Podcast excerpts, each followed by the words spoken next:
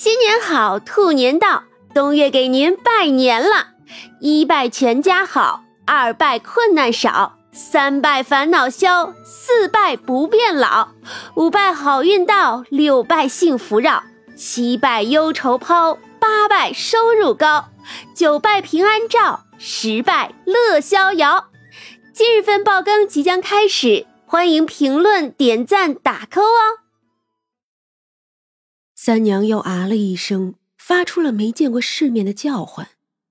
呃，是啊，我之前被拉进一个微信群，那里面说好多好多的食物，孕妇和幼崽都不能吃，吃了就会死掉。阿黄点头，表示自己说的是真的。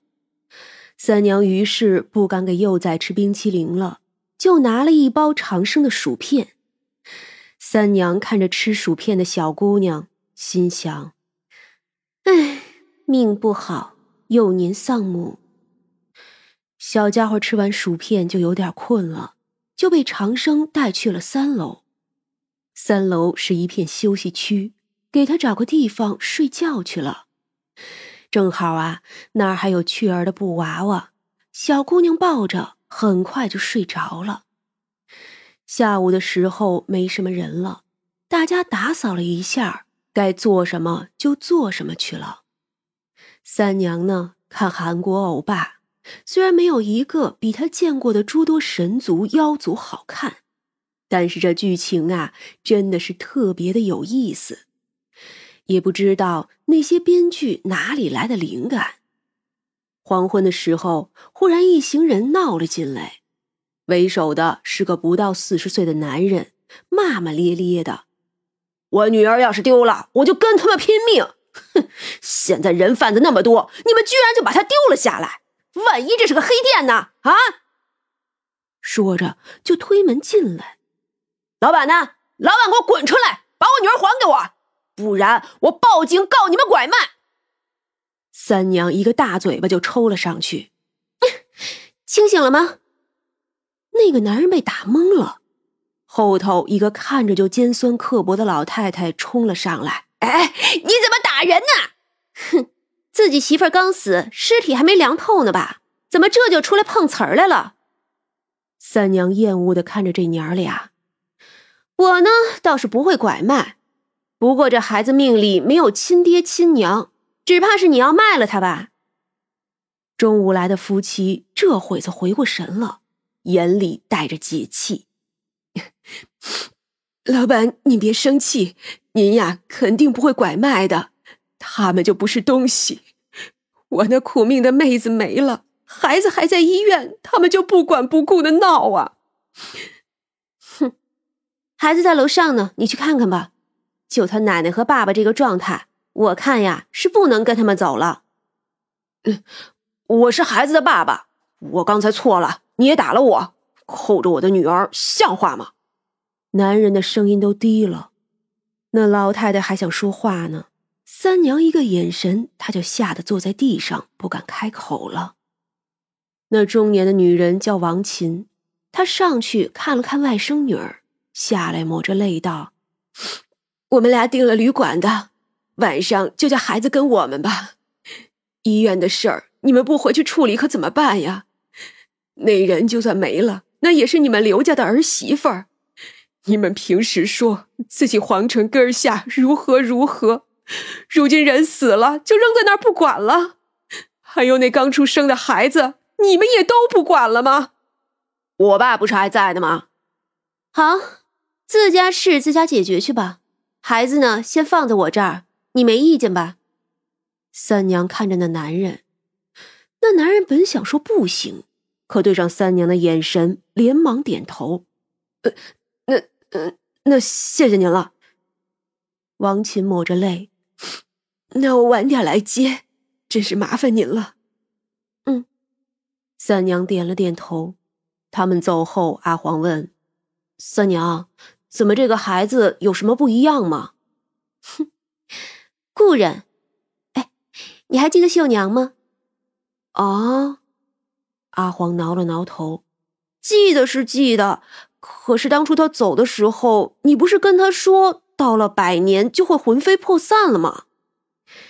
是啊，他确实是魂飞魄散了。但是当初呢，我给了他一颗药，他并不知道，那药令他保留了一丝魂气，机缘够的话，还能再度投胎做人。想来呀，这是他千年来第一次做人，身上的孽还是有的，所以落得个母亲过世，父亲不辞。唉，终究啊，还是与我有缘，才会这么大又撞到我面前来了。既然撞来了，总要帮他一把。哦，原来如此。哎，他的命可真是好。阿黄自然是记得秀娘了。毕竟啊，他跟秀娘一个被窝睡了那么久，秀娘呢喜欢抱他，给他吃好吃的，梳毛，反正啊对他很好的。长生在楼上撑着胳膊听着，此时也笑了起来。张张在后头坐着问：“哎，笑什么呢？我当初就是在想，三娘怎么就把秀娘给放走了？”百年一到，秀娘就真的彻底没了。原来啊，三娘还是留了一手。薛冲说的不错，咱们三娘啊，果然是温柔，只是很多的时候呢，看不到这份温柔。张张也笑了，没说什么，心里倒是很赞同。确实啊，三娘对自己的人都是极好极好的。他看着长生那挺拔的背脊。心想：这小东西也长大了。以前的长生只会玩闹，哪里会想这么多呢？长生回过头来，狭长的眼睛眯着。哎，你是不是又偷看我呢？张张起身捏他的脸。我需要偷看吗？长生脸一红，嘀咕了一句什么就走了。张张啊，倒是听见了，他说的是。嘘，要不要这么攻啊？张张嘴角含笑，注视着那人惊慌下楼的背影。晚饭的时候，顾客不少，直到夜里十一点快要关门了，还有人进来。这些呀，都是附近医院的，他们常来，对于规矩呢是懂的。哎，小哥哥，快给弄点吃的，有没有肉啊？我们都快累死了。七八个人，有医生，有护士，一看呀，就是刚下手术的。阿黄笑着说：“有。”没有多少时候，就端上来一桌。三娘等着薛冲来接呢，人呢也困了，打着哈欠听着那一桌人说话。哎，那刘自成的爸是个机关干部，好家伙，我可没见过这么封建的。何主任都说了。要早点手术，那产妇不会死的。哎，是哎，你还不知道吧？那婴儿啊，他们家也不想要，因为是女孩子。产妇二胎就是因为是高龄，问题才多呢。何止啊！据说第一胎就是难产的，他们家不许抛，说抛出来的孩子傻。哼，那刘子成还是名牌大学生呢，真是白读了，母校都要丢人。三娘听着听着，门口有汽车的引擎声。